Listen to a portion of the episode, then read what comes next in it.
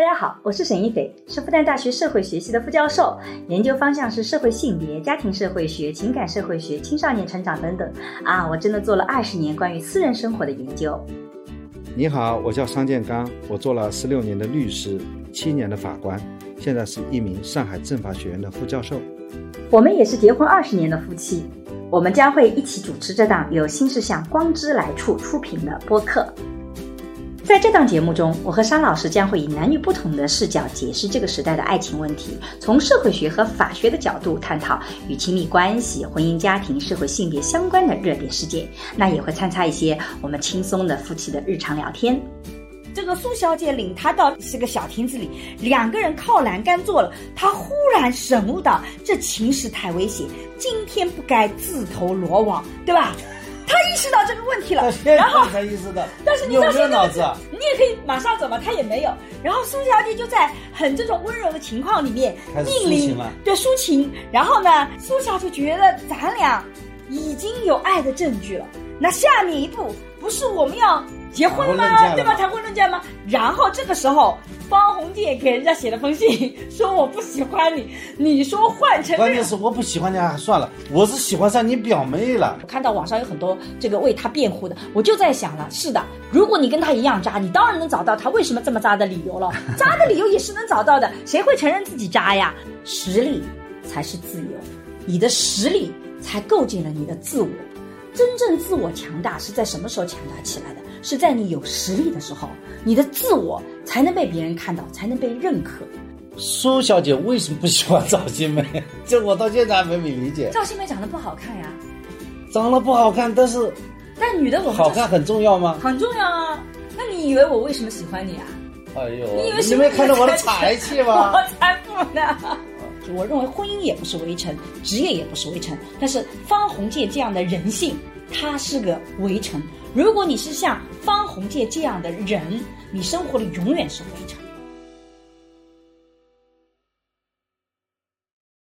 大家好，我是沈一斐，我叫桑建刚，很高兴参加今天的节目。其实今天不是桑老师参加，是桑老师主导，因为今天这个主题桑老师要求了很多很多次，是桑老师要求聊的一个话题，聊聊钱钟书的《围城》。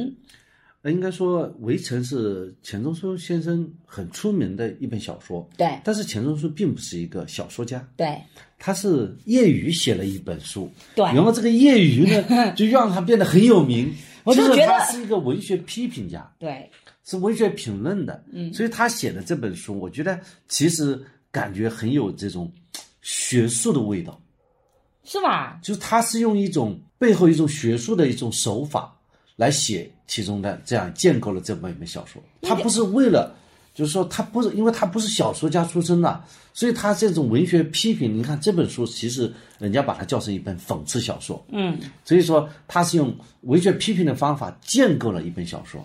那我觉得啊，就我觉得这个是一个很纯粹意义上的小说。其实，即使是学者写小说，他也要吻合写小说的这个逻辑体系。因为，呃，尤其是杨绛在最后的时候写那个后记，就讲到里面的故事人物，其实绝大部分都是虚构的。有的时候可能会把两个人、三个人合在一起，但有些是虚构的。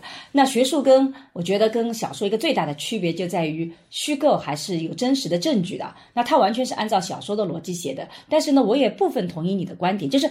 你能看到他有个清晰的逻辑框架，以及他想要表达的那个思想点，而不是像很多小说就这么顺着来。你看了一个很惊悚的故事，或看了一个什么东西，你没有太多的感受。可是看这本书，你能有很多反思，很多感受。甚至虽然这些人物都是虚拟的，但是这些人物实在是太普遍了。所以我觉得这是钱钟书很牛的地方。他其实就是根据方鸿渐一个人的成长的，他是一根线，对，一根线串起了所有的故事，就是用他一个人的。观点来写的，这其实，在写小说里相对来讲还算是比较容易写的一种方式，有根主线啊。对，嗯，这个是我自己觉得这本书很有意思的点，所以最后也同意跟桑老师来聊。哎，桑老师聊这个话题，仅仅是因为这个问题吗？啊，没有没有，这是因为最近读书，我才觉得这本书值得每个人去解构。我就说作者他怎么去铺陈的，嗯，就是最近不是在一直在学习怎么写论文嘛？呃，但我觉得这本书主要是讲的是在这个里。里面一种，我读完以后还是蛮多困惑的。嗯，比方说，需要我解答吗？就是说，因为这本书虽然很多人都听说过，但是可能跟我在之前是一样的，就是我我我知道这个故事大概讲什么，可是那些人物形象已经都不太熟悉了，不太了解了，或者是记忆不起来了。所以桑老师是不是花比较短的时间，把这些简单的方鸿渐的他的人物故事线遇到了哪些人，简单的做个介绍？啊，我先讲我这个版本，然后你再讲你的版本。这个意思呢，方鸿渐他这个人呢是留学生，嗯，但是呢，法国留学回来，混了一圈，欧洲、德国、这个法国都混了一圈，之后拿了一个克莱登大学。克莱登大学。现在克莱登大学现在就是一个俚语了，就是你在国外留学，混了一个很差的学校，是假文凭。对，不叫很差的学校，这学校根本不存在，只是卖文凭的。嗯。文凭，他是这么一个人，他长得呢风流倜傥，嗯。然后呢，故事就这里开始，嗯，然后呢，他呃来到了上海，嗯，然后呢，就是认识了很多女性，嗯。啊、苏文婉，苏小姐、这个唐唐小夫。唐小夫，唐小姐、呃，孙柔嘉孙小姐，啊，孙小姐，嗯大概是这个认识了三个人吧。她主要是和这个三个女性的嗯这个故事。嗯，方鸿渐这个人很挫，就是说 他那个又怂又挫。啊，对，又怂又挫的这么一个人。然后，然后呢，他这个碰到一个好朋友，嗯，赵新梅，呃，给了他很多的帮助。其实一开始不是情这个好朋友，一开始是情敌一哦。开始是情敌嘛，后来帮助。就这故事简单来讲，就是说有一个呃，或在国外游学了，应该是游学了很多年的人，然后呢，在上海，呃，由于各种机缘巧合认识了欣赏他的苏小姐，嗯，然后呢，交往了他比较欣赏的唐晓夫，嗯，最后呢，呃，被生柔家设限，呃，结婚了，嗯，然后呢，生活就是一个人被生活所控制，嗯。呃，经历了很多，比方说在银行里上班，嗯。然后到三闾大学去教书，嗯，到香港去结婚，对，啊、发生了这个生活当中那么很平凡又琐碎的一些事情嘛，嗯。就是最后呢，本来是一个那么喜欢他的一个孙小姐，成了他妻子以后呢，变成抹夜叉，所以觉得他的生活呢，都觉得没有希望，失去希望，讲了这么一个故事。嗯，这个这本书《围城》之所以很有名，是因为它的那句金句，就说围在城里的人想逃出去，城外的人想冲进来。对婚姻也罢，职业也罢，人生的愿望大都如此。这也是钱钟书自己总结的这本书，所以我觉得他这本书的这个主旨就在这几句金句里已经出来了。哎呀，这种城的金句蛮多啊。对比方说《双城记》，它不是也有一个京剧嘛？双城记的金句是什么？这是一个最好的时代，这是一个最差的时代，这是《双城记》里讲的吗？对对对，就没。其实小说要出名，有京剧还是非常非常重要的啊。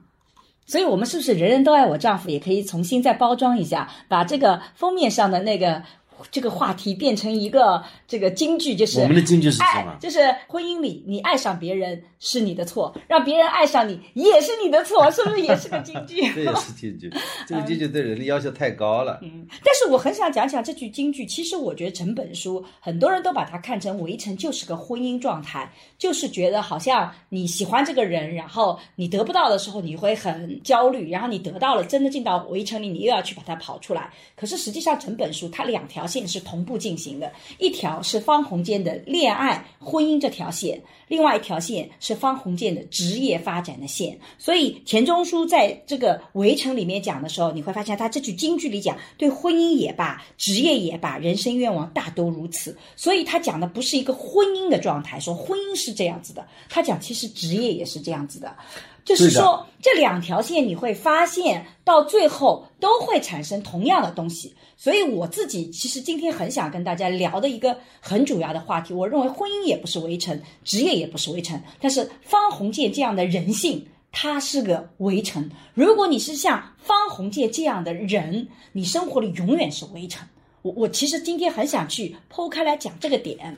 这到讲了另外一个层，嗯，就是《肖申克的救赎》，它也是一座城。但它逃出来了，它对，这里面有人逃了出来，嗯有人逃不出来。你看我们刚才讲的，这一聊呢，就觉得聊了很多，围城、嗯双城，对还有那个啊、监狱围墙，对对不对？你怎么去逃脱那个监狱？对这个监狱不仅仅是现实中的监狱，你怎么逃脱你自己性格和人生的这个监狱？这也是一种监对狱。围城也是一样的，你怎么去怎么去挣脱你现在的这种职业和家庭带来你的困惑？对，最早桑老师找我聊的时候，他其实不是想聊《围城》，他想聊《围城》里的一个人物，叫赵新梅。赵新梅跟方鸿渐一样，都是从国外留学回来。一开始他们的起点其实是赵新梅要比方鸿渐在恋爱上更低，但是在事业发展上，他至少拿的是正规的大学文凭回来的。但是呢，你看这个苏小姐喜欢方鸿渐，但是赵新梅却是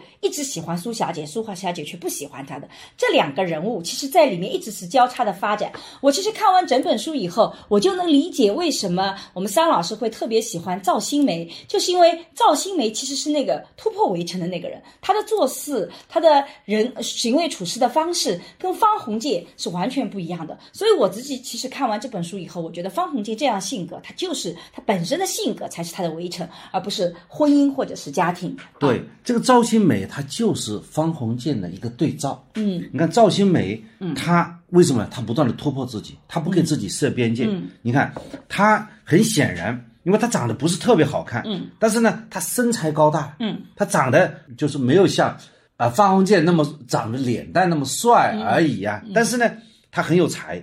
你看他是呃，本来是在国民政府做了一个处长，嗯。对吧？后来国民政府要要到重庆去，嗯。所以他不愿意去重庆，他为了和家人待在一起，嗯。所以他辞职，后来跑了一个报社里做编辑，对，对不对？嗯，这是一个他很有才，嗯，第二他很能赚钱，对。第三呢，他对这个苏小姐的喜欢，嗯。既有他们家族之间的嗯。这个从小的青梅竹马，嗯。还有就是说他对放苏小姐喜欢是和关心是无微不至的。嗯嗯。苏小姐她请苏小姐吃饭，苏小姐吃饭的时候，苏小姐吃的那些点心小菜，嗯她都给她准备好了。那个苏小姐喜欢鸡爪子嘛，你也喜欢吃鸡爪子，对不对？对不对？她就吃 怎么突然间？他就把那个，因为这个从他来讲，他又有事业，又懂外文，嗯，对吧？又对苏小姐忠心不二，嗯，对吧？而另外一方面呢，苏小姐拒绝他了，拒绝他不要紧的，嗯，他竟然是帮助情敌了，帮助方鸿渐，他跟苏小姐这一页就翻过去了。嗯，所以说他并不是说苏小姐不喜欢他，苏小姐利用他，甚至利用他来吸引这个方鸿渐。就说即便他想设计陷害方鸿渐的时候，嗯，他采取的方法是什么？给方鸿渐介绍一份工作，让他离开。对，他挺正大光明的，他就不说害你，就说如果你能接受这个诱惑，那你就去了；但如果你真的很爱苏小姐，你不会接受这个诱惑，那你也会留下来。这是一个多么光明磊落的人啊！就他给情敌介绍一份工作，他不是把情敌给给踩下去，嗯对不对？嗯，好，而且他去请你喝酒是喝的是好酒，因为他有资源嘛，嗯就这样。然后他最后他也在整个路上，嗯。对不对？就他的老师孙老师，嗯，托他把他的女儿嗯。孙小姐也带去找一份工作，嗯，等于说他帮了两个人介绍工作，对。他的能力很大了。很多朋友，对。比方说你要搞个什么火车皮，对。他都能搞得定的，对的。所以说他属于那种很有能力有能力的，而且他不是靠爹的，对的。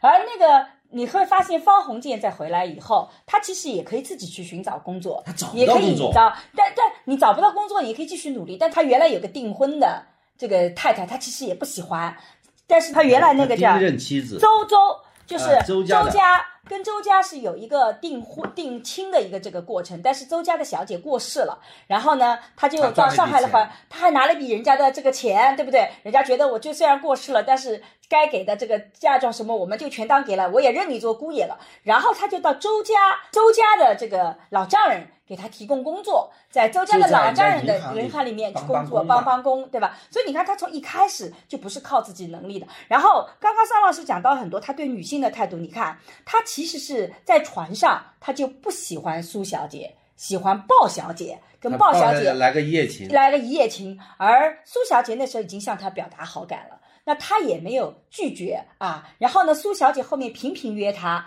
他也一直去了，他从来没有干脆的拒绝过这个苏小姐。然后呢，这个中间他喜欢上了苏小姐的表妹唐小姐，他跟唐小姐打得很火热的同时，他也没有拒绝苏小姐。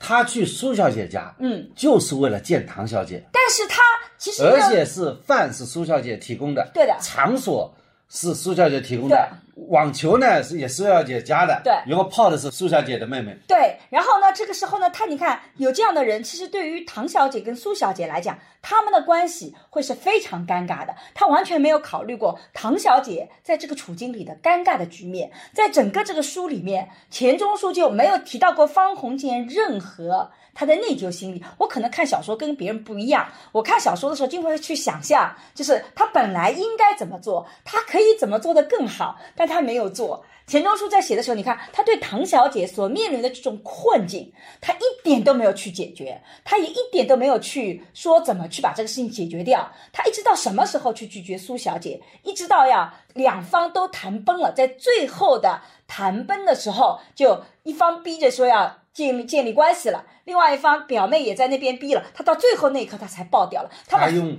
法文跟这个苏小姐说他不喜欢苏小姐，对，是的，所以你会发现他一定要到最后一刻把所有的情况到垒到最后一刻那个。那这个时候，方鸿渐也会给自己解释说：“你看，我也最终拒绝了他，可是那个拒绝太晚了，前面已经发生太多的事情，所以你看他做事情是拖泥带水的在做事情的。然后就刚刚桑老师提到了这个孙小姐，他们一起去三旅大学，对不对？孙小姐的过程一模一样的，我这里面专门做了一些这个笔记啊。这次我看书看的特别认真，一般这种书我都是四五个小时。赵新梅和方鸿渐对孙小姐都是没有任何的想法的没有任何感觉的。然后呢，有一次赵新梅和方鸿渐两个人在聊天的时候，发现孙小姐其实在后面，其实在偷听，可能事情都听到了。所以呢，书上写，新梅自从船上那一夜以后，对孙小姐疏远的很，对吧？她呢又做叔叔的责无旁贷，这个。呃，这个这个又要去帮助他，但又担心就是会有问题，所以呢，他其实是疏远的很，就把这个距离拉开了。可是这个时候你会发现，方鸿渐就没有这个意识，他每次都不会拒绝别人，所以呢，他就在那里面就不就就跟人家还是关系好像保持很客气啊，人家来他也那个，所以我就觉得，你看在这里你就可以看到他们两个完全不同的处境，甚至赵新梅很早就意识到了，其实孙小姐其实是很有。手段的一个女性，对吧？很有技巧、心机的，而这个也提醒了方鸿渐。但是方鸿渐这个时候根本就没，不仅没有看出来，而且还完全没有意识到，其实是需要有这个尺度的。所以我觉得这个就是一个，嗯，这个很有意思的点，就是说，你看他们在处理恋爱的时候是很不一样的。然后到了三旅大学，其实也发生了类似的事情。对，这个申柔嘉在订婚之前呢，经常来看鸿渐，嗯，订了婚呢。只有洪建去看他，对，他自己轻易不肯来。嗯，这个洪建最初以为她只是个女孩子，嗯，事事要请教她自己，嗯，而且呢，嗯，呃，订婚之后，他渐渐发现她不但很有主见，嗯，而且主见很牢固。对，对他听说准备退还聘约，不以为然，说有事找个事儿不容易，除非他们另有打算。嗯，就是她一个女孩子把一个男的搞到手以后，她发生巨大的变化。他开始控制方鸿渐了。他为什么控制方鸿渐呢？他觉得方鸿渐这个人人见人爱的。其实是这样子的，你看啊，中间还有一个场景，就一模一样。你看，在一开始是方鸿渐不喜欢苏小姐，苏小姐喜欢方鸿渐，然后赵新梅喜欢苏小姐。但是等到苏小姐一旦结婚，你会发现赵新梅的态度就直接就过去了。一旦她开始订婚了，她立马跟。方鸿渐和解了，对不对？原来我把你做情敌，但这个现在这个问题没有了，结束了，马上他就转变了，他根本就不会再去想苏小姐什么，他马上就自己要调整过来说，这个其实也不合适我，对不对？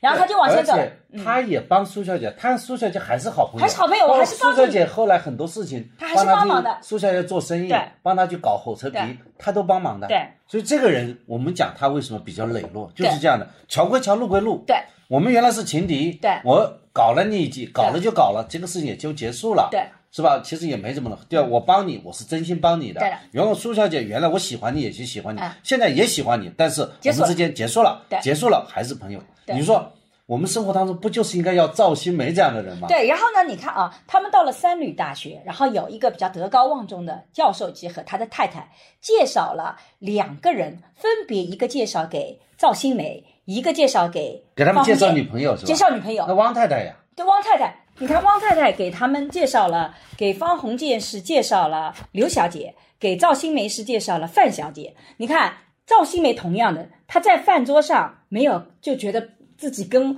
范小姐怎么可能的？不搭嘎的。不搭嘎的。方鸿渐也觉得自己跟刘小姐是没有关系的。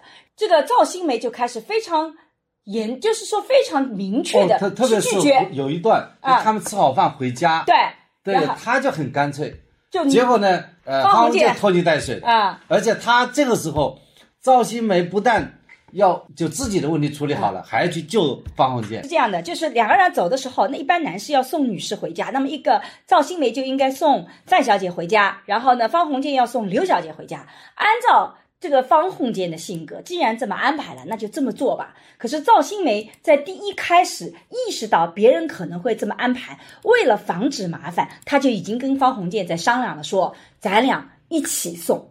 这样子就不会有闲言碎语，不会我们两个人单独嘛，对吧？因为在大家记得，在当时的时代里，两个男女性这个授受不亲，两个人单独在一起就容易说不清，就比较比较严重，比较容易严重，所以他一开始就做了这个事情。然后中间这个范小姐其实很不喜欢那个啊，说我还有一个什么东西忘了拿，要回去拿，这样子不就是这个赵新梅要去跟着他一起回去嘛？这个时候方红姐很聪明的，她说啊，我好像有东西也落在里面，你们在这里等我，我去拿。然后她回来，所以范小姐就不喜欢。呃，你会发现现赵新梅她其实预料到后面要出现的事情，提前是去做准备的。方鸿渐永远没有这个提前量。方鸿渐永远是遇到问题才会去解决，没有在遇到这个问题之前，他是不去考虑这个问题怎么解决的。就像赵新梅觉得孙小姐会有问题，提前会去做这个割礼，而方鸿渐没有做这个事情。等到这个范小姐后面还专门给赵新梅送了。两本话剧的这个册子，对不对？书让她看。那赵新梅是怎么做的呢？直接把这个书籍啊，请别人送回给她，自己都不跟她见面。对他做就拒绝的非常的干脆。但是你看方鸿渐就不是，刘小姐家请他去，他还是去的，最后没有看上人家，让刘小姐就很生气，也得罪了人。所以我们就可以想象，这个方鸿渐在那里是多么的不讨喜。对，刘小姐和范小姐这段可以读一下。新梅对鸿渐道：“嗯，等一会儿咱们同走基牢。”鸿渐笑道：“也许我愿一个人送刘小姐回去呢，嗯，你看他还对吧？自己他开这种玩笑兄弟之间在这么关键时刻，你这个很轻浮啊。嗯呃，新梅说：“无论如何，这一次让我陪你送她。”嗯汪太太不是诚心跟我们开玩笑的，嗯就汪太太介绍我们两队，介绍两队也是认真的。嗯洪建说：“其实谁也不必送谁，咱们走咱们的路，他们走他们的路。”然后新梅说：“这个做不出来，面子上做不出，咱们是留学生，一点社交礼节应该要知道的。新梅主动站起来说：“洪建，咱们也该走了，顺便送两位小姐回去。”哎，他倒主动提出来，他知道拧不过，干脆就说了：“啊，哎，我送你们俩回去，啊让老人觉得这孩子懂事。”对，其实这个细节我觉得嗯特别的理解。像方鸿渐说我们走我们的，他们走他们的，嗯，那么汪太太脸就挂不住了呀。嗯。所以他说这句话，汪太太是很开心的，说我今天这顿饭嗯，请对了，对，所以他就主动说该走了，顺便送两位小姐回去。刘小姐说她一个人回避，不必人送。因为刘小姐呢，他们两个她都没怎么看上，所以刘小姐其实是两个男的都没看上。然后呢，呃，这个赵新梅其实是看得出来，这个刘小小姐对你们没有想法。那既然她对我们没有想法，那我们就一起送她嘛。那但不能够说不送范了范小姐，说明就两个那个一起送。对的，说范小姐是看上了赵新梅。赵新梅，范小姐很明显的看上赵新梅，所以范小姐后面非常主动的去了好几次，但是赵新梅就只有第一次送过来的时候拿接了这个所谓的话剧书，但是马上就请人当天就请人送回去了，对不对？非常干脆的拒绝嘛。后来是申柔嘉和这个方鸿渐来来回回借了很多次书。对，你看这个时候就是这样的。你看他们两个人，赵新梅和方鸿渐都已经明确的知道，女性来来来回回借书是一种技巧，对不对？所以赵新梅今天收到，今天送回去，因为今天收到，今天送回去，就告诉你说我根本就没有兴趣读嘛。我隔几天就说明我读了嘛，那你还有借口嘛？那我今天收到，今天下午就送回去，就告诉你我没有兴趣读吧，干脆的拒绝的很干脆吧。但是呢，你会发现。这个方鸿渐不是这么做的，方鸿渐永远不会说不，他不拒绝别人的。然后呢，这个孙小姐就过来来回回的有，而且呢，当时有一个女生跟一个男生到他宿舍去，两个人单独在一起，很容易有闲言碎语哎。这个方鸿渐就是符合三不原则啊，不主动、不拒绝、不负责。对，方鸿渐就是典型的三不原则。你会发现，他也，他也，唐小夫他是主动的，唐小夫他是主动的，他也想负责，但他也负不起责任来。他没能力负责。对，但是他对孙柔家真是不主动、不负责，也不做任何的那个。然后呢，中间你会发现孙小姐很有技巧的。首先呢，有一个陆子潇的各种谣言出来，对不对？当陆子潇、这个有一个陆子潇是他们的同事，去追求孙柔嘉，而这个时候你会发现是孙柔嘉自己不断的去跟方鸿渐去讨论这个事情。方鸿渐明明不喜欢孙柔嘉，但觉得哎呀。好像原来对我有喜欢的人，竟然有别人追他，也心里不爽。孙柔嘉马上就发现了方鸿渐这个弱点，所以你会发现他干嘛去找方鸿渐去讲陆子潇的事情呢？对吧？男的是不是没有意识到这个问题？我们这桑老师是显然孙永佳的一个套路。对这里面因为小说就把它解构的特别清楚，嗯，他这个套路，他就最后包括逼婚也是因为这个原因。对就是说他他们现在都传传我们俩的关系不正当。对，孙柔嘉去跟他讲说，别人传我们两个的关系怎么不正当？然后呢，孙柔嘉的的确确经常去方鸿渐这边。如果方鸿渐是做得好，我就经常看书的时候，他应该怎么做那个，就直接跟孙柔嘉走，这种谣言对你来讲很大的伤害，你名声很重要。那我们以后见面就绝对不在。对他应该这样说我们就在教室里见面，我们其他都不要见面，那不就解决了嘛，对吧？对吧？可以咖啡馆见的，对对不对？嗯这个时候他居然就说，呃，居然觉得我们没有男女关系，对。这样的话我们见面，那我们就订婚好了。我觉得这个逻辑真的是，不，然后他是，真的是没办法理解。所以你看中间啊，看看，一个男的能和一个女的说，我其实也不是什么，就是说结婚我们要自愿嘛，嗯。自愿原则嘛。嗯。他其实违背了他的自愿原则，他并不是没有喜欢上孙小姐，对是原因是因为他为了拯救孙小姐，他为了让孙小姐觉得不那么名声不好，不不不，你太高估方鸿渐了。你看具体的场景是怎么样子？我们回到书里的场景，你看我是昨天看的，我们桑老师已经看了很久了。就是你看中间孙小姐请方先生去出主意怎么对陆子潇，然后呢，他真的就这么做了，对不对？然后呢，这个时候方鸿渐已经意识到了，他说：“这孙小姐就说到，哎呀，我太不知道怎么做人，做人麻烦死了。方先生，你肯教教我吗？”这个这个孙小姐是这么说的，而方鸿渐觉得这太像个无知可怜的弱小女孩儿了。新梅说她装傻，也许是真的，但是呢，鸿渐的猜疑像燕子掠过水，没有停留啊。孙小姐不但向他求计，并且对他言听计从，这使他够满意了，身心里容不下猜疑，所以你看他很高兴。哎，别人有人对我言听计从，所以这个时候他是意识到有问题，但他不往这个方向走。那么最后一刻他是怎么订婚的呢？是因为赵新梅这个时候其实是因为跟汪太太走得比较近，然后呢，有一次他们在一起晚上聊天的时候，被汪太太的先生发现了，然后就引起轩然大波啊。这个赵新梅做事非常果断，当天晚上直接就辞职走了，根本就跟汪太太没什么事情。你们非得要这么说，算了，我立马跳出来，然后他就走了。走了以后呢，很多人呢就有这个去来问方鸿渐，然后呢，方鸿渐去通知孙小姐，半路上碰到他的时候啊，然后他们两个人聊天，然后这个时候孙小姐说：“哎呀，赵叔叔走了，只剩下我们两个人了。”然后鸿渐呢口知道，他临走对我说：“假如我回家，而你也要回家，咱们可以同走。不过我是饭桶，你知道的，我照顾不了你。”其实。赵新梅对洪建只提出了一个要求，就你走的时候把他带上，没有说你中间要照顾他，对吧？然后孙小姐就说：“哎呀，谢谢方先生，我只怕带累了方先生啊。”他里面提到了照顾嘛，对吧？然后又说人家要说闲话了。这个时候红姐还很这个有些不安，但她假装坦然说：“只要你不在乎，我是不怕的。”呃，这个时候孙小姐又说了说：“哎呀，我就疑心这个陆子潇啊，这个写匿名信给爸爸，造我跟你的谣言，爸爸写信来问。”你看，他前面已经有做了那么多的铺垫啊，这个时候正好关键要来一集了。关键来一集，正好遇到了这个李梅婷和陆子潇碰到了他们两个人，然后这个时候呢，李梅婷就挑了一句说：“哎呦，你们谈话真密切，我叫了几声你全没听见。呃，我要问你，新梅什么时候走的？孙小姐，对不住哦，打断你们的情话了，对不对？”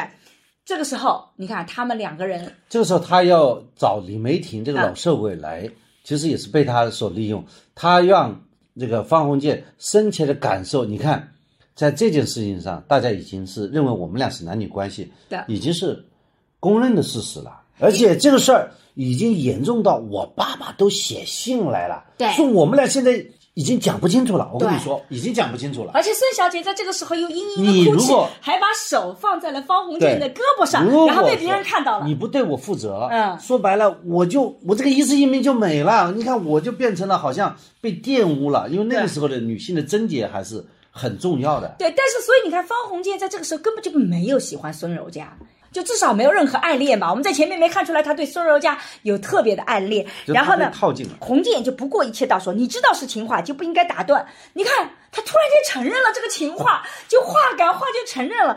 然后李梅听到说：“啊，你们真是风气之先，白天走路还要勾了手，给学生好榜样，对吧？”你看。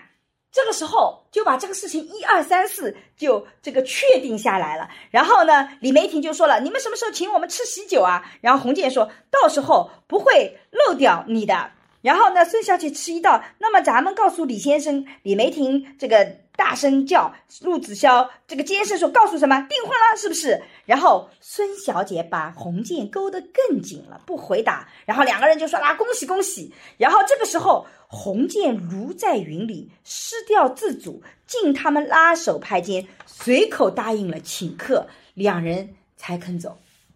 你看这个场景哦，他们两个是怎么确定关系的？是在一个莫名其妙的场合里面确定了这个关系。然后孙小姐等他走远了，说：“哎呀，我刚才看到他们两个人心里很慌，不知道怎么样才好，请方先生原谅，刚才说的话不当真。”你看孙柔嘉很有策略的，就我不能这个时候让生米煮成熟饭，让你以后就说 double 哎 check，要 double check 就说我刚才呢，很可能是有点裹挟，对现在这个事儿发生了，你回去考虑考虑，冷静冷静，就是说你要再次提出和我好，才算真的好。但是方鸿渐忽觉身心疲惫，没精神对付。你看他忽觉精神疲惫，没精神对付，搀着他的手说：“我可句句当真，也许正是我所要求的。他家里全是违心的”。对他讲的就是莫名其妙，这个时候就就把这个事情给落实掉了。然后孙小姐不作声，好一会儿说：“希望你不至于这个懊悔，对吧？”然后两个人就关系就确定下来了。对，这就想起那个前段时间我看的那个日剧叫什么？花束般的恋爱，对，那个男的本来想和我分手，后来他说了一句话什么？我们结婚吧。我们结婚吧，是不是？这个女的没坚决没同意。这个女的坚决没同意。你看这个女的是因为那么高明，我是其实你那是因为觉得。已经想好要分手了。对，就是说，其实，在男女关系当中啊，嗯女性是占主动的，你发现吗？你看，在这个一对男女关系当中，申柔嘉她主动，但是在她就把它变成婚姻了。对而在刚才那个电影叫什么？你再说一遍。花束般的恋爱里面，花束般的恋爱里面，这个女的占主动，娟啊没有结婚。对。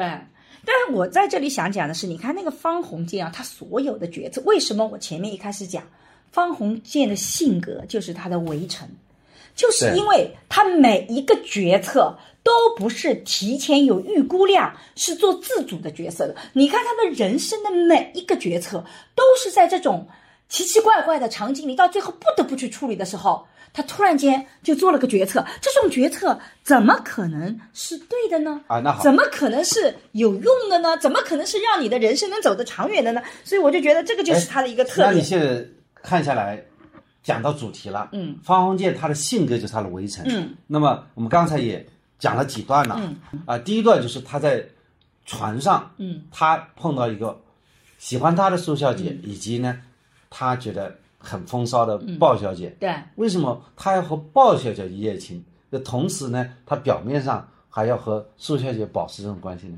我觉得呢，这就是刚刚我你讲到的。你看方鸿渐的性格是不负责，对吧？不主动不拒绝不拒绝，对吧？对其实鲍小姐她也没有说特别主动，只是正好有机会鲍小姐来了。勾引他，对，方鸿渐一个特点就是，如果正好有一个便宜的事情来，他一定会去做的。所以方鸿渐是个没有原则的人。所以为什么我说方鸿渐的性格他就是个围城，就是你没有原则。你没有自己非常清楚的说什么是我要的我什么不要的。如果我真喜欢你鲍小姐，我不管你鲍小姐是什么什么情况，是不是跟未婚夫，我今天就是去争取的。也没有真心的喜欢他也没鲍真心鲍小姐就是啊这是一个。对，第二，在这之前，他的那个周家的周小姐，周小姐对的，周小姐她本来要退婚，被她爸训了一顿啊这段特别有意思啊！我觉得这个时候我要插出来讲一讲。好，他写一封信给他爸爸，说我想想退婚，嗯对吧？他说的理由是什么呢？你看，他写的文绉绉的，嗯啊，信上说没揽镜自照，神寒行行销啊，就他写的文绉绉的，结果他爸他其实就说了，我配不上人家啊，怕贻误耽耽搁人家，对这是对吧？他爸说你这个人啊，他说你不是男子，你为什么还要对影照镜子呢顾里呃对镜顾影呢？嗯为此所见呢？嗯如非妇人女子，何须自尽呢？嗯为什么要照镜子呢？嗯，你不好好读书，如果你再不好好读书，我把你的钱给断了，你回来跟你弟明年一起结婚。对。所以他吓死了，他说镜子也不是我，是同学借来的，呃，然后这个事情就过掉了。这个就结束了，是吧？所以这个时候他也比较比，就是他屈从于父权，对的，他没有自己的想法。对好，。然后呢，周小姐不过世了嘛，所以她的那个就说周小姐就说，哎呀，说女儿虽没过敏，但温煦名分不改，生平只有一个女儿，就还是认了你做女婿，对吧？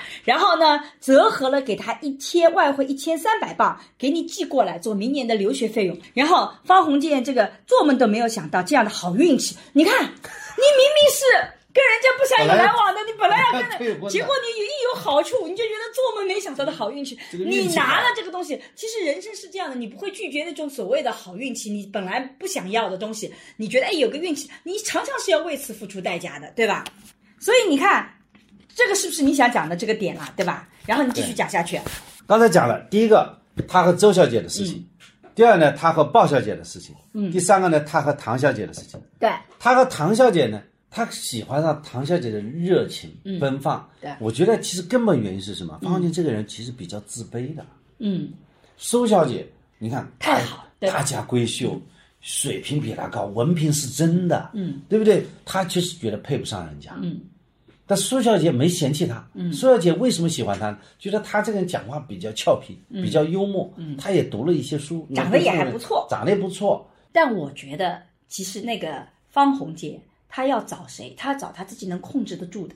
他找那种无知小白，对，你看他为什么当时觉得孙柔家好，就是孙柔家看上去很依赖他，哎，很无知。很无知，他想要找那个空得住的。唐小姐也是这样的唐，小姐也是这样子的，结果后来发现孙小姐根本就不是这样子的。唐小姐也不是这样的。啊，唐小姐其实也不是这样子的。对，你看他唐手的时候，唐小姐在一起，两个人打网球，打得真嗨啊！那个时候是他人生当中最开心的时候。我觉得那个时候他进入热恋当中，啊他喜欢上唐小姐是真的。在几个女子当中，他唯一喜欢就是唐小姐。对，是的，唐小姐，你看小鲜肉，对对不对？这个呃，又家庭条件又好，对又长得又漂亮，对不对？还能够跟他一起体育运动，这不是蛮好吗？是的。对，但是，哎，我也很怪，这个唐小姐为什么离开他？这个苏小姐和唐小姐其实同时在想要跟他进到婚姻里去，然后他一直没有明确的拒绝苏小姐，所以苏小姐是最后写了信过来还是怎么样子？就是苏小姐直接就提出了，而且苏小跟唐小姐之间有很多的矛盾，比如说，就是你看她们表姐妹之间出现很多问题了。这个本来是三个人要一起去呃吃饭的，结果苏小姐说今天我身体不好，那就不去了。然后他就跟唐小姐说：“哎，你也别去了。”跟红娟也解释了。所以苏小姐当时就在试团，如果你是喜欢我的，那既然我不去了，你们就应该不再来往了。但实际上他们两个人是单独见面的。那你单独见面就告诉对方说单独见面，那不也表明表明太他们两个搞他们两地下情，个就搞地下情，也不说出来。那么苏小姐就继续再往前走，对不对？继续去提供各种的机会。所以到最后的时候，最后时候是苏小姐告诉唐小姐了，对说这个人很渣，他十个妻子的，因为他的学历是假的，到现在他还住在周家，他还住在周家，所以他在上海连房子住都没有，嗯，所以说把他的那种就丑恶的嘴脸全部把它揭露出来了，所以这个时候唐小姐就不认这个方鸿渐了，是这个原因，因为从唐小姐看来，你方先生应该还是有工作对吧？有家庭，比较体面一个人。不是的，是这样子的。我觉得啊，苏小姐为什么生气呢？是因为你看，你看他们俩是怎么崩掉的？就是他们一起喝酒，喝的太多了。然后呢，苏小姐就问他说：“哎，这个十五啊，月很圆啊，我的呃母亲和嫂子都去看电影了，你要不要到我家来聊聊？你看。”这是多明显的一个邀请！如果你对别人没有想法，你就别去，对不对？然后他就说：“哎，他就去了。去了以后啊，领到这个苏小姐领他到六角亭是个小亭子里，两个人靠栏杆坐了。他忽然醒悟到，这情势太危险，今天不该自投罗网，对吧？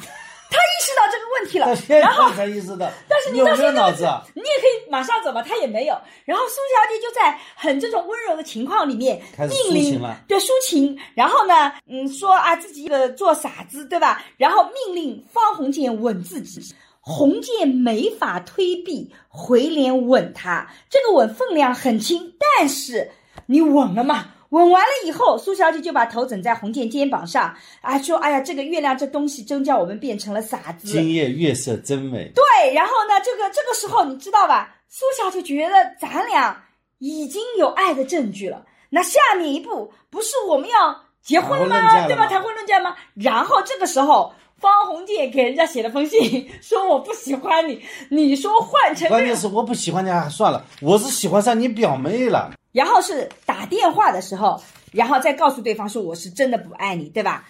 而这个时候，苏小姐就知道你喜欢唐小姐，就把这个场场景讲给唐小姐。那唐小姐生气是不是也很正常啊？唐小姐生气，正常也正常，不正常也不正常。嗯她和苏小姐说搞这种表面上恋爱，啊，跟唐小姐搞私下的恋爱。对唐小姐也知道，苏小姐不见得完全知道。对苏小姐因为她觉得这是妹妹嘛，对，所以呢，你跟她玩也是很正常的，嗯，对不对？苏小姐按照如果稍微敏感点女性呢，嗯，她应该是知道的。她跟人家打网球打的这种，呃，苏小姐是知道的，所以苏小姐就把这个事情一五一十的告诉唐小姐。唐小姐是给方鸿渐来解释的，但是方鸿渐怎么办？他这个觉得绝望的明白，抬起头来，两眼湿泪，像大孩子挨了打骂，对吧？然后。唐唐小姐就鼻子酸了，说啊，站起来就要走。然后呢，唐小姐恨不能说你为什么不辩护呢？我会相信你呀。但是她嘴上说是那么再会。然后呢，她送着鸿渐，希望他还有话再说，对吧？但是鸿渐披上雨衣，看看唐小姐，瑟缩不敢拉手，对吧？然后唐小姐回到卧室，就非常的懊恼，对吧？就是说，然后呢，就看到这个方鸿渐在外面淋雨，唐小姐决定要再去跟他解释，他又走了。你看，他每一件事情做的都不够坚决。然后最后就写个信，最后唐小姐打电话过来，她以为是苏小姐，狂叫说我不爱你了。这个时候，那个那么唐小姐就彻底死心了。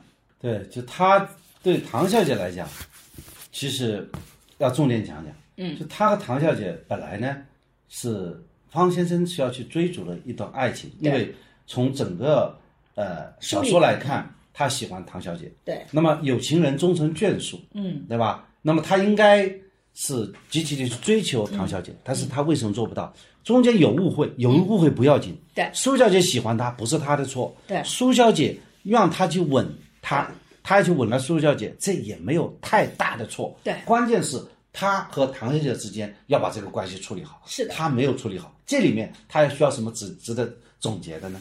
我是觉得，为什么我说像方鸿渐这样的性格就是围城，就是因为你每一个决策都不是你想要的，你进到这个这个关系里面，这关系本身是你不想要的，你就进去了，对不对？你看你想要的东西，你有没有非常执着的努力到最后的去争取？那既然你进了那个东西，它不是你想要的，那你自然是进去以后就想逃出来啊。但你逃出来以后，真正有东你想要的东西放在你面前，你又没有能力或者没有这样的自信心去坚持到底，那自然而然，任何东西放在你面前都是这个状态。爱情是这样的，我们回到头来讲，方鸿渐的职业难道不也是这样子的吗？他哪一份工作是他喜欢的，对吧？比如说他一开始去做银行的工作，他看不起银行这份工作啊，觉得自己就是暂时的嘛。然后呢，他受赵新梅的邀请到三旅大学，他也看不上。但是你看赵新梅的态度，就是一旦去了三旅大学，他就开始给自己说，教育是很重要的，咱教育得好好做。你看赵新梅开始给自己洗脑了，既然要做，我就把这个事情做好了。那方鸿渐这个三流大学有没有教好呢？根本就不会教好。他回来的时候不是没有人给他机会，是有人给他机会的。你记不记得里面有一个人邀请他到大学去做讲座，结果他讲了什么妓女的故事，把校长给吓坏了。不是说你一点机会都没有，而是在你有机会的时候，你又拿不到，然后别人给你机会，你去做了，你又不能喜欢上这个东西，你老觉得这个东西不好的。所以你看他在银行里做事，到最后跟周家就决裂了。周家对他多好啊，给你钱，让你住的地方啊，让你怎么样？他到最后仅仅是因为周太太一句话啊，他很不舒服，他就立马就走人了。你看他根本就心里没有别人。你看这个人为什么是围城啊？他心里只有自己啊，他很自私。他但他没有一种爱的能力。就是说他很自私，但他又不能为自己去负责任。你很自私，你就只考虑自己，一定是我喜欢的，我怎么来？他也做不到，他还做不到这一点。那你想，然后他到了这个三旅大学，你看他最后所有的人跟他关系都决裂了。他走的时候都没有人来送他。赵新梅离开的时候，那么多人去问他走的时候，没人关心他那个的。然后他回来做做报社，做的也不怎么样。你倒告诉我，他哪一块事情做好来着？他没有。他做一行，他就看不起这一行，老觉得自己这个地方是冤枉了他。他跟每个人的关系应该追求的时候，他不积极去主动追求，他也不忠于自我。然后呢，不应该是他的东西，他就混在里面，啊，给自己找各种各样的理由。人总是能找到自己理由的。就像我们前一阵子他硅谷渣男，我看到网上有很多这个为他辩护的，我就在想了，是的，如果你跟他一样渣，你当然能找到他为什么这么渣的理由了。渣的理由也是能找到的，谁会承认自己渣呀？对吧？物以类聚嘛，我能帮你找到很多啊，为什么这么做？甚至我们把死去的那个人把他污名化一下嘛，那不就合理了吗？渣男也一定有理由的。《围城》这本书小书写好好在哪里？你看钱钟书让方鸿渐每一个决策。让你看上去都很有理由，好像不得不这么做，好像没有办法。但是如果你跳出这个没有办法，你再去想想看，你就会发现这个就是他的问题啊，他的人性才是他的围城。所以他进到婚姻里面，他进去了想冲出来，对吧？你以为你想找一个不谙世事的、你能控制的人，结果你发现你还被别人给设计了。但是如果你能意识到孙柔家其实非常适合方鸿渐。他能撑起这个家，他有牺牲精神，你能去欣赏这一块，你能好好去经营婚姻也很好，他也不行。所以我觉得这个就是《围城》里面方鸿渐的性格跟赵新梅相比较。赵新梅你看多干脆啊，到了香港又做的风生水起，对吧？然后也帮助他人。赵新梅的自我是强大的，但他帮助别人的能力也是厉害的。你方鸿渐，你你自我不够强。你很自私，但你帮助别人能力是更弱的。他帮不了，他帮谁呀？谁都别帮不了。没怎么爱过一个人，他是他爱过的一个唐小姐呢。嗯，他有这么一段话，嗯，显示他的确还是喜欢唐小姐。嗯，鸿渐想起和唐小夫，心像火焰的舌头突跳起来，说：“想到你，还是想到你的。我们一天想到不知多少人，亲戚、朋友、仇人以及。”不相干、见过面的人，真正想一个人记挂着他，希望跟他接近，这少得很。人是太忙了，不允许我们全神贯注、无间断的怀念一个人。我们一生对于最亲爱的人的想念，加起来恐怕不到一分钟。此外，不过是念头在他身上憋过，想到而已。是的，想念和想到还是很不一样的。所以你看，我自己看这个《围城》的时候，觉得钱钟书这个书写的为什么是经典哦？就是因为这个，我在人生里面也遇到类似这样的人特别多。每一个人他其实都会给自己的行为做非常大的合理化。我经常听到很多人跟我讲没办法。我觉得方鸿渐回顾他的人生，他每一步的确都是没办法。到了这个场景，我能怎么办呢？你甚至还不能够去怎么批评他，他也没有说想去害人。他也没有说做什么坏事儿，他就是没办法。为什么？他每一个决策都没有任何的提前预估量，他每一次都不能拒绝那些所谓飞来的好好的东西，诱惑他不能拒绝，他不拒绝，对，不对不对？然后你又没有一个提前的预估量，你拿了人家的好处，你就得还的，你没有考虑过要还这个东西吗？你想想看，当时周家对你这么好。你没有想过你要找新的太太，难道不应该跟他们商量吗？他把他合理化了，他觉得周家你是你主动的，对的。啊而且呢，你看到我这个样子是国外留学你也觉得有你也贪图面子，我，对吧？对，是好像好像他觉得人家是也从他那里得到了些什么，，是的，对吧？啊然后呢，就住在人家家里，啊，是不是？住在人家里，他觉得你是你请我来的，啊那你是心甘情愿的，对的。所以说，他还当姑爷一样，对不对？我我在人生里面为什么我会觉得很有感触？因为我也过遇到过那个，我们自己也会犯这种错误，但是我们自己努力跳出来。我之前遇到哎过，，自是不受嗟来之食，他都是有很多嗟来。他嗟来之食太多了，所以孙柔嘉把他看得很透的。你都是靠着赵新梅，然后呢，你一辈子靠着他吗？你就不想自己起来吗？你看他一开始靠周家，对吧？周家结束了以后，他就靠着赵新梅，他哪一个是他自己搞定的？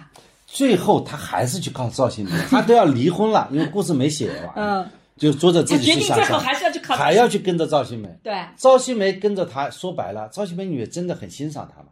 赵新梅真的把方鸿渐当真的朋友吗？赵新梅其实就是帮助一个赵凤友是仗义，对是义气。赵新梅不仅仅帮方鸿渐，也帮到很多人。是的，你看他孙小姐也帮的，他身边很多人帮的，对啊，吧？他就只有赵新梅这一个朋友。对。但是我特别能够去感受说，很多人给自己的理由。举个例子来讲，很多年前我其实专门组织本科生跟着我一起做研究。但是其中有一个就特别伤我心，然后呢，我最后还补了他钱。那我说实在不行，你要那个，我补一笔钱给你，算你的工作，我给到你的报酬吧。他也拿了这个钱，但他依然会在背后很多的重伤。我听了以后就觉得，哇，为什么会是这样子的？但我后来就理解，他的人生里，他每件事情都是这么合理化的。你说到这个场景呢，嗯我倒想起来了，我觉得这个有几大的特点，嗯，它有个对价论比较明显，嗯它形式上的对价，嗯，就是说，比方说，他会看不惯别人对获得了很多机会，对他会就说，哎，他也没有做什么，对他凭什么得到比我多？对。这个这个是他的第一种哦，状态。在这个方鸿渐里特别多，你会发现用方鸿渐的眼光靠出来，包括赵新梅。方鸿渐没有说过赵新梅任何一句好话，就比如说，我们都看到他仗义了，你有没有在书里看到过方鸿渐说赵新梅特别仗义？哎没他是个没有，他没有说过任何人一个好话，对吧？对都是他获该对得的。这是一个。第二个呢，他认为他得到的都是他应该得到的。嗯，他所以呢，其实这些人的合作精神是很差的。对合作精神很差，是因为他们的边界意识很差。对他们他看到了他讲当然的那种对价。嗯其实这样的人，我一旦，我觉得其实这个问题真的是很难去改的，对很难去改变的。就这样的人，如果在职场当中，比方这个人是我的同事，嗯，或者是我的那个大的啊、就是工作场合的朋嗯友，我肯定是第一件事情是拉黑，就拉黑。我因为我觉得这样的人，我很难去改变他，我也发现很难改变。变。我后来就发现，但是如果这些是我的首先要是我的一个学生，我会非常小心翼翼。是的比方说最近我在新浪微博上会有把有些学生的作业对会铺上去嘛，嗯，这个时候我就很直接的去谈，我说谁同意我这种做法的，你必须要发给我一个授权。嗯现在有些同学发了，有些同学没发，只要你没发的，对不起，你的所有的东西我是不会放到微博上去的。对的，那么这个很清楚，因为进入一种模糊地带，对。他就认为这个模糊地带的地盘都是他的。对的，我已经发现这个问题了。我跟你有一样的感受。我现在每个学生来，我都跟他讲，我没有任何义务说一定要帮助你怎么怎么样，你一定要毕业，这主要是靠你自己的能力的，对不对？你来帮助我干活，首先告诉你，这也是我对你的培养，你愿不愿意免费的干？但实际上我到最后都会。付钱的，因为对我来讲，项目经费很多，我干嘛不给学生钱呢？但我并不说我承，因为我就发现，如果你一开始就承诺了，他会觉得他的价值会高于你对他的估值，他觉得自己很努力，他就自己衡量，他并不能够说根据实际情况去衡量他自己的这个价值。但是呢，怎么去让他认知到这一点呢？你不能去直接去点破他，对，你只能让他本人去悟。他也许有一天他悟了，他去发现人自己对。是要和他人建立链接的，对的，人是需要在呃合群的，对。人要有边界意识的对，哪些是你的，哪些是别人的。对的，不要想当然，就是说，哎，我好像我这个闪光点，对。那么其他的我都不管，反正我有这个闪光点，你要看着我的闪光点，天天盯着自己的闪光点，对。这个呢就呃很难教育了。我觉得在这里面，其实跟这个围城要稍微扯得远一点，但我希望以后我们可能可以再去讨论这个话题。就我最近在想，这个自我到底是什么？因为年轻一代都特别强调自我，然后我就看身份政治，就是我在研究那个身份政治，包括做追星。然后呢，我就发现我自己的感受啊，这个不是还是不是一个研究成果？我觉得现在的年轻人特别强调自我。那么我们在早期的时候在干什么事情呢？其实，在不断的给自我贴标签的过程。我考进了复旦大学，我是复旦大学的学生，这是我一个标签。我参加了商老师的这个团队，我在那里努力做，哎，我是商老师团队的成员，但也是个标签。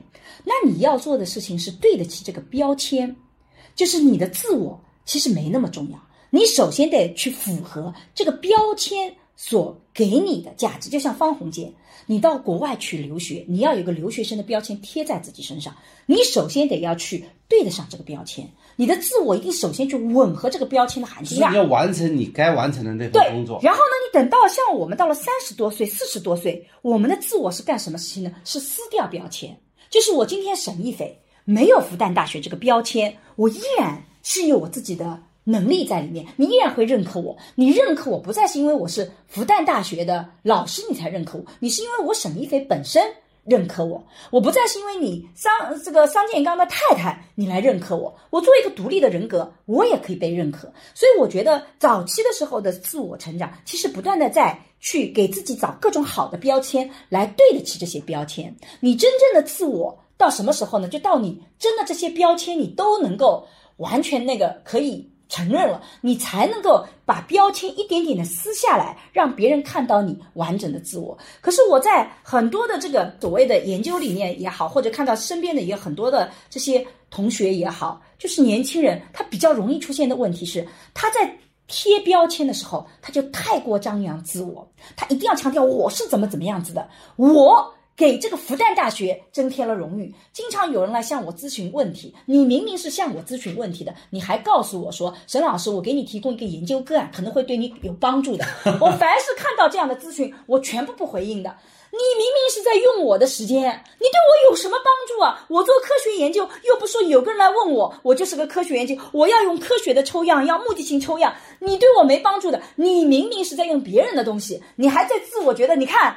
我给他人提供了价值吧？你看我怎么怎么样子吧？我就觉得这个不行。要不然我回答他了以后，他还不断的跟你讲说，哎，你要帮我保密啊，或怎么怎么？我就说最好的保密就不要告诉别人。你要告诉别人了，还要求别人保密，你要求太高了。所以我觉得你在早期年轻的时候，那个自我他应该是去去符合那些别人给你好的标签，去为他做贡献的，然后你才能一点点撕掉。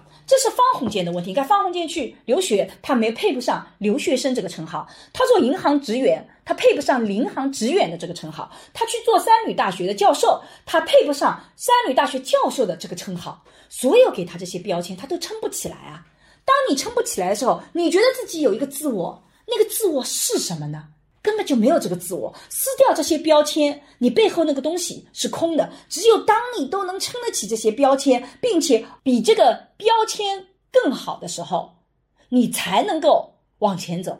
这是我在看《围城》的时候，我就觉得，为什么我觉得方鸿渐的性格就是《围城》？我觉得很多的人可能看这里面，其实你可以看到他是怎么给自己找借口的，他怎么把行为合理化，怎么去觉得自己是啊很不错的，对吧？实际上我们都能看得出来，他其实每一个标签他都撑不起来啊。接接下来要谈一谈这个怎么去对这些人提一些建议吧，因为给泛泛而谈提建议可以的，给具体的对象提建议。嗯。我们就不能提了。嗯啊，真的，假设有个人坐在我面前，我们发现他这样的人，嗯，我们是不能提建议。对他很伤人，就有的时候你要跟他说，其实吧，你没有配得上这个什么什么的这个那个，人家会很生气的，觉得我自己怎么就不行了呢？那你有什么好的建议吗？我建议呢，嗯，读毛主席的《矛盾论》。我为什么推荐这篇文章呢？就这篇文章它实际上一种是一种思维方法了啦，是一个辩证法，就是核心的问题是要抓住。矛盾、主要矛盾以及矛盾的主要方面，嗯，这就是我们通常讲的，就是说二八现象，嗯。啊，你在家庭教育里面也提到了，对，就是说抓住百分之二十，百分之二十当中的百分之二十，嗯，那么这样的话就是抓住主要矛盾以及矛盾的主要方面。哎，这个我很同意，就是说如果方鸿渐能够在做决策的时候有个提前量，把那个关键问题提前考虑，他其实这个能够解决的很好，是这个逻辑吧？对的，啊，就是说作为。像我刚才讲这样一些人，就像方鸿渐这样的人你，人怎么去给他提点建议呢你不能？随波逐流，对吧？你要拿一就是说他在读书的时候嗯，你这个主要矛盾和矛盾主要方面就是这个文凭，对你要完成你的学业，对你没有抓住这样一个基本面，对就是说你你后面就垮得厉害开始去游学，你好像文凭就文笔还不错对，你好像还能够就是有那么三脚猫功夫，还写写古文啊，嗯。还说说英文啊，还说说法文啊，好像你都会，但是你没有抓住主要矛盾以及矛盾主要方面你没有完成你的大学学位，嗯，这就是主要矛盾以及矛盾主要方面，你没抓住，对。对吧？第二，你跑到周先生家里嗯。去，当然了是有很多琐碎的事情，好像周先生也希望有这么一个女婿，嗯好像你将来等周先生老的时候，说不定还养一家老，嗯这也不是主要矛盾，也不是矛盾主要方面。在这个家里，你到他那里去，你怎么去处理好这个妻子？已经过世了，你还没见过面，你怎么好处处理好和这个家庭的关系？对你想过没有？这是主要矛盾以及矛盾主要方面。对就是说在大是大非的问题上，他欠考虑，他老是关注一些细节，对，我同意，说当他考虑了，他就会会去形成答案。很多学生问我，老师答案是什么？我给他的答案是：你有没有考虑这个问题？当你考虑到这个问题，那个答案就是你想要的答案。很多人是疏于考虑，所以我就提这样一个建议，就是说对这样的人，你要学会。要去考虑这个阶段你的主要矛盾以及矛盾主要方面是什么。只要你考虑起，你自然而然你把你的思维的逻辑就从具象的东西变成一个面上的东西。嗯，从点到面，就很多人他只看到一点，没有看到面。对只记其点不记其余啊。嗯，所以我就觉得这样一个建议是适合于这一类人的。我我我提的建议会比较宽泛一点、抽象一点，但我觉得，呃，而且也不太不一定很全面啊。但是我会觉得，呃，是我自己的学以前学经济学的时候，那个老师给到我的一个非常重要的概念，就是怎么走出像方鸿渐这样的人物角色。就是大家一定要记得，实力才是自由，你的实力才构建了你的自我。你在年轻的时候，你不要自我那么强，觉得我想做什么，我怎么是舒服的，我为什么好处不能拿？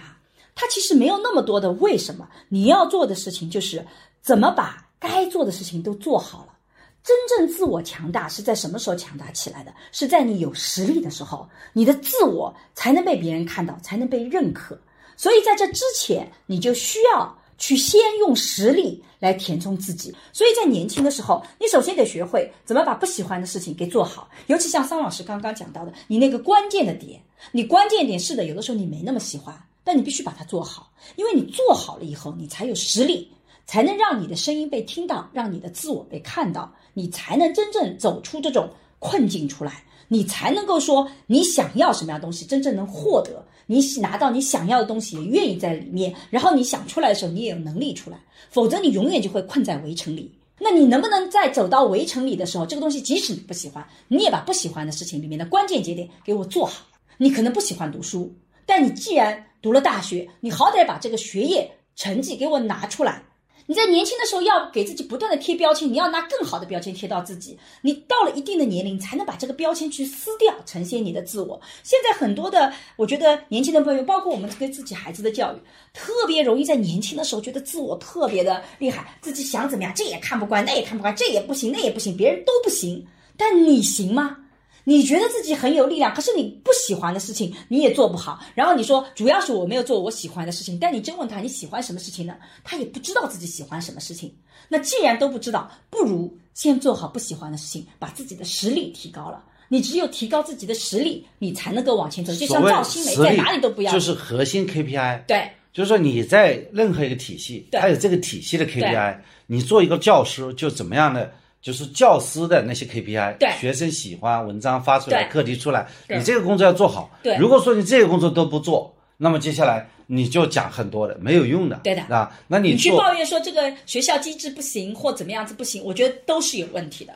其实就像我们今天在做这个疫情的防控，我们其实不懂防疫，我也不知道这个防疫这样做到底是对还是错的，因为这不是我的专业领域，对吧？那在这种情况下怎么办呢？就做好我们自己应该做的，尽量不给别人添麻烦。自己能把自己给养活了，需要我们做志愿者的时候，需要我们帮忙，我们努力去做好这件事情，这是我们现在这个阶段能做的。但至于到底这个好还是不好，到底应该怎么做，我们不知道。有的时候，那就把自己能做好的事情先做好了。谁能身边是个理想状态？这是一种思维模式啊。但是当我们学会了这种思维模式，很多事情就豁然开朗，对就一览众山小了。嗯，比方说，因为我是换过三个职业嘛，嗯那你做律师的时候，你能做的很成功，大家为什么您做的成功？你很清楚，我做律师对于律师事务所来讲，你要 rainmaker，对你要把这个创收搞进来，对大家才愿意跟你合作。但你跟大家关系好，但是你这个创收很低，不行，你还要降级。对那么对于客户来讲，他他把事情搞定，对对吧？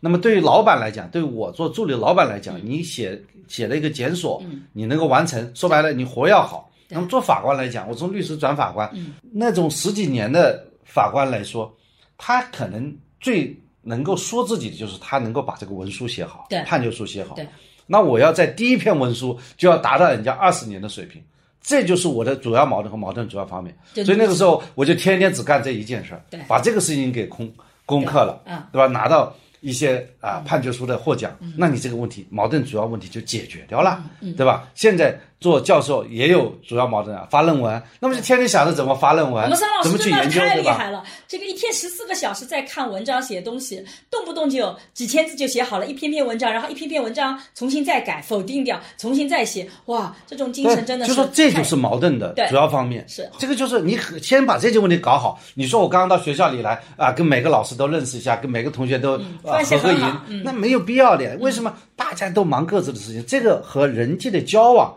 它是长长远远的，对的他不需要那么急功近利的。重点是把自己手上的事情干好。对人家叫你写一封邮件，你能把这个邮件写好。对人家让你读一本书，能把这个书读好。对这个问题就解决了，对吧？所以呢，呃，我们是不是讲的稍微有点扯了？呃，最后一但我觉得板块就是建议板块啊。对，但我觉得不扯。比如说，你看这个本书里讲，像婚姻是围城，你进到这个婚姻状态里去了，那你首先得确定是说，桑老师讲的那个百分之二十的二十，我觉得是很关键的。先问问看，到底我们那个主要的 KPI 到底是什么？比如说，我要做一个太太，我是做一个别人都觉得好的太太，还是做一个桑老师觉得好的太太就可以了？那既然我只要做桑老师觉得好的太太，我就去了解一下桑老师他到底在最在乎太太的哪些的要素，哪些呢我能做得到，哪些呢我做不到。所以不是说对方提出来的要求我都能做到，但我把能做好的事情我尽量做好。我的感觉就是你刚刚提出来那个关键点是很好的。那即使那个关键点里面有些你觉得不那么喜欢做，但也是要对对方来讲很重要，其实也是要去做好的。这是我觉得我们最后可以给大家提出来的一个对建议吧。就我自己是觉得不要把你人生活成围城的。像方鸿渐这样，他人生一定是围城，他几乎他人没有出路。生没有太多的出路，就是自己把自己的路啊都堵死了，对，都走死了，最后就是没办法。就曾经是那么的这个啊、少年，嗯，但是慢慢的很快就就摧残了。所以我最后说这个里面责任对我最后呢，给大家一个非常具象的一个建议啊，在你年轻的时候，远离那些戾气的、很愤怒的群体。就你在网络上，像我也做 B 站的 UP 主，其实我也谈爱情，身边也有很多其他的情感博主。那我不觉得我一定是正确的，你可以有很多喜欢的 UP 主，但我给给你的一个具体的方案就是，如果你老是去听那些啊，告诉你你是怎么正确的，男的都是渣的啊，这个所有的男性都不可信任，对吧？没有一个男的是好的啊，有问题那一定是谁谁谁不好啊，即使是我有表现不好，那也是因为他怎么怎么伤害我啊，他是怎么怎么样，你这些东西听多了，你到了你中年你就知道你有多惨。年轻的时候就尽量往那种不断自己反省，是的，活得比较辛苦一点点。但是你会发现，你实力起来了以后，你后面的人生是越走越顺的。所以去靠近那些相对比较积极的、给你建议方案的、愿意去反省自己、提高自己的这样的一个群体，而不要让那些啊，你让可以让你一起去跟着骂，让你很爽，让你觉得世界就是不公平的那个。群体或者那个东西，你稍微远离它一下，因为你会发现时间长了，你会失去往前走、往上走的能量的。所以我经常讲，如果你在这个生活里面，你会发现啊，这个总是有苦的。如果你不能吃苦，你可能就是苦一辈子；但如果你能吃苦，你会发现你苦半辈子，后面就会比较好。所以比较具象的就是远离网络上那些让你愤怒的、让你觉得跟他一起吐槽很爽，觉得这世界就这么的糟糕的这种这种东西。当然，世界有糟糕的一面喽，谁说世界都是好的？你我跟桑老师天天遇到让我们很无语的群体，那怎么办呢？那尽量的就像我们俩做法，就是拉黑啊，不要跟他太多的来往啊，那就人生继续走。我们我们也希望我们的播客是这样积极的一个存在。虽然我们也会吐槽，我们也一起说，哎，哪些事情我们看不惯，但是我们努力寻找解决的方案，努力寻找怎么能够跳出来，而不是是停留在了吐槽和抱怨的这个状态里面。哎你刚才说的那句话就是不怕苦，苦半辈子；啊怕苦，苦一辈子，是老于讲的吧？新东方讲出来的吧？那是一个老老话，不是但是我是从这个俞敏洪那边啊，那那听到的是老话，那是啊句很老的老话。这个也是非常励志的。我嗯现在觉得这句话非常好，不怕苦，苦苦就过去了对，就不苦了。嗯那么为什有两个层面？一个你习惯了，就像我们现在呃伏案这个十四个小时，或者说每天要写几千个字对，你能够扛得下来扛得下也不觉啊得，就是那么的苦。第二种呢，就觉得因为你能够写四千个字，你突然之间啊可以有两个小时的。呃，休息你会觉得很幸福，对。就是这样苦也就过去了，是这样一个层面。对。啊还有一个刚才讲的，你这个要避免戾气的人啊。嗯前段时间有一个朋友在微博里面，我的新浪微博，呃，建议大家可以关注我们桑老师的商哎，我在这里分享怎么读书的问题，微博。啊，给嗯学生们分。那个有个同学他就微信里跟我说，啊。啊，叫我去看某一段 B 站的那个东西，啊。啊，是呃好像是和你的观点有不同看法的。嗯我说我为什么要去看？他说你看看再评论。我说为什么要去评论？嗯因为几个理由，因为世界是啊、美美与共，各美其美嗯嗯。他有他的看法，他不一定对，对也不一定错，对但是我们哪怕是对的，嗯你就说我们有对的一种观点啊和一个对一个错两种观点，或者说两个都是对的两种观点，我们当然是希望，就至少是只有一种正确的观点是不正确的。对，是是吧？我觉得沈老师观点很正确，没错。但是你看看沈老师，也要看看其他的啦。对其他看也你无所谓看嘛。对这样这样的话，你最后得到你自己的观点嘛。对我并不是说啊，沈沈老师这个观点是对的，其他和沈老师观点矛盾的就不应该让它发生。这同样的是不对的。对。啊，最害怕的就是一种唯一正确的观点。但是我自己是觉得，比如说我谈了《弯曲渣男》以后，这个和下面很多人会推荐我去看另外一个人视频，我也去看一眼，但是我马上就能把他的逻辑体系理出来，我知道他背后的逻辑是什么样子的。那我觉得这个人的逻辑就完全跟我想要走在善良的这个逻辑里面。是不一样的逻辑体系的，就像讲《弯曲渣男》里，有些人不善良就是不善良，但你要知道，不善良的群体也很多，他们也会抱团啊，甚至他们的力量比我们善良的人是更厉害的。但好在这世界上，善良的人依然是居多数的。我们有两万个善良的人，就能扛过一百个不善良的人。那我就觉得就 OK 啦，那就就可以了。所以我也不需要去跟他对应或怎么样，你也不用强迫我非得去跟他对应，我干嘛去回应他对？跟一个垃圾有什么好对应的？我不觉得我需要去。他在我心目中是垃圾，在你心目中是钻石，那你就把他捧在手心里。我呢，就把它给扔掉了。我没有觉得你有什么问题，我也不觉得我有什么问题，对对吧？我们可以人生选不同的道路嘛。公最近公告一下，啊最近我们在约一些朋友聊天，是播客当中我关注的这些人。对，我播客当中我关注的现在有四十几个人。嗯啊，你这几个人可以在呃新浪微博和我私信。嗯那么我把你的播客本身不能私信呃、介绍啊，呃联系方式啊给到我，然后呢你听播客的经历给到我，然后我把它交给编辑，编辑呢会跟你做个沟通。如果你也愿意的话呢，嗯，那编辑会安排我们做一个。聊天嗯大概聊个半个小时吧，嗯，然后这个聊天的内容呢，再经过剪辑呢，变成我们播客的一期节目，对，就最近是有这样的一个安排。对，嗯。那我们今天的围城是不是就聊到这里啊？今天围城本来就是要聊那个赵新梅的，但是还是没有聊新梅，赵新梅又被聊了很多聊了方鸿渐，我们下次再聊赵新梅。那你还要聊赵新梅啥呀？我觉得赵新梅不做对比已经都聊清楚了吗？这里面有个问题没有回答，什么问题啊？就是说苏小姐为什么不喜欢赵新梅？这我到现在还没没理解。赵新梅长得不好看呀，长得不好看，但是但女的我们就是好看很重要吗？很重要啊。那你以为我为什么喜欢你啊？哎呦，你以为是你没看到我的才气吗？我才不呢！好吧，啊，你跟我聊了那么久，就是跟我讲了这句话。你看一开始跟我讲这句话，咱们这一期就不做了。我们这个节目就到此为止，再见。好，再见，拜拜再见。最近我做的沈一斐性教育课已经上线，我想通过这门课和你一起坦诚地聊聊成年人的爱与性，所有我们过去回避的性教育，我们一次性讲清楚。希望每个成年人都能享受性愉悦，更享受爱情。为了回馈一直关注和支持我的粉丝，如果你感兴趣，欢迎你搜索公众号“光之来处”去看一看。我和孟常合作了一档付费播客，在二零二一聊性别，希望能帮助你打开对性别的想象力，做更自由的人。如果你感兴趣，可以在我的播客主页或者搜索公众号“光之来处”加入学习。我和新世相也合作了一门社会学爱情思维课，希望能帮你提供对爱情的结构性观察。如果你想要更系统的去看待亲密关系，也可以在公众号“光之来处”加入学习。如果你需要咨询跟亲密关系相关的问题，可以在公众号回复“知识星球”或者咨询，我会来回答你的困惑。好啦，今天的播客就到这里，谢谢你的收听，我们下期再见。